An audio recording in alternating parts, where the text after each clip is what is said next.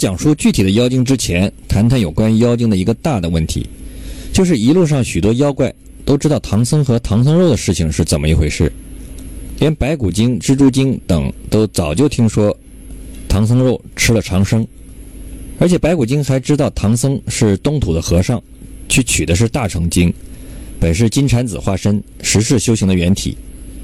独角四等妖怪一律常听人言，吃唐僧肉可以长生不老，甚至返老还童。到底是谁在传言此事？又是谁首先传出来的呢？想吃唐僧肉的不仅包括白骨精，还有金角、银角大王、红孩儿、青牛精、金鱼精、大鹏、青狮、白象、蜘蛛精、蜈蚣精、白鹿等等。妖精分布地点不一，因此这就有些奇怪。典型的是狮驼岭小妖口中说的，不知哪一年打听得东土唐朝差一个僧人去西天取经，说那唐僧乃十世修行的好人，有人吃他一块肉就延寿长生不老。难道有人专门一路上散布唐僧肉吃了能长生的消息吗？这不是没有可能，书中没有明确交代。但是如果真有这样一个人的话，对其身份可以做一些推论，依据可以是。谁最希望唐僧被吃丧命，从而结束取经？接下来开始说说具体的妖精。首先是行为奇特的银将军。书中有几个行为表现奇怪的妖精，银将军就是其中一个。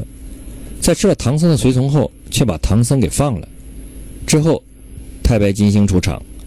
原文中有：“只见风飘飘遗下一张简帖，书上四句颂子。颂子云。”我乃西天太白星，特来搭救如生灵。前行自有神徒助，莫为艰难报怨经。很奇怪的是，为什么妖怪银将军等独独留下唐僧不吃，而后太白金星马上出场，既不是之前，也不是很久之后，而暗中神灵并没有出手，这是专门来安排神徒的吗？这是在说明神徒的特别重要性吗？金星是个文官，没有降妖本领。在唐僧被妖怪释放后才出面，并且告诉唐僧前面有个神图可以协助。这一前一后的情节让唐僧的心中对有一个能保护自己的徒弟不禁陡生十分的渴望。试想，如果在银将军之前真来了能够吃掉唐僧的妖精，这次取经该怎么收场？还没开始，取经人就没了。由此可见，天庭对此次取经的安排也是苦心助力。连一些细节都考虑的周到细致。除了银将军，还有一个行为也是比较奇特的，就是黄风怪黄鼠精。一个最大的疑问在于，黄风怪并不想捉唐僧，捉了又不着急吃，或者根本就不想吃。比如孙悟空在洞外叫阵时，黄风怪道：“这厮却也无知，我倒不曾吃了师傅。”黄风怪表现的胆小怕事。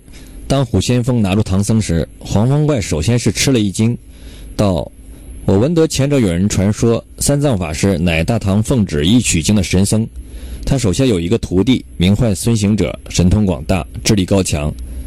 当虎先锋要求吃唐僧时，黄风怪道：‘你不晓得，吃了他不打紧，只恐怕他那两个徒弟上门吵闹，未为稳便。’当虎先锋战败时，黄风怪十分烦恼，正低头不语。”当说虎先锋战死时，老妖闻言愈加烦恼。为什么会有这样的反应？真的如黄风怪所说怕孙悟空吗？从后边黄风怪与孙悟空对阵来看，孙悟空说也看得过，插法倒也齐整，与老孙也战个手平，却只是风恶了，难得赢他。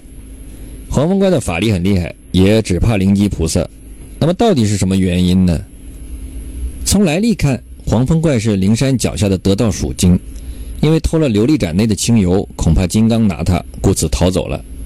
灵吉菩萨受了如来法令，在此镇压黄风怪，因此黄风怪是相当于到此处流放。最担心的是罪上加罪，所以吃了唐僧对他来说是个大麻烦，而不是好事。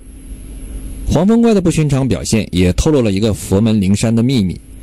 就是灵山也曾经出现过类似偷窃等内乱，因某种特殊的原因不好当时定罪，甚至灵山不好自己出面，如偷香花宝珠的金鼻白鼠精，而对黄鼠精并没有即刻捉拿惩治，采用了远离灵山后再遇罪责严加惩治的方式处理，这次黄鼠精犯了错就不能原谅了，被灵吉菩萨带去灵山见如来亲自问罪了。至于当时背后的原因，很可能是公开后对灵山的形象不利。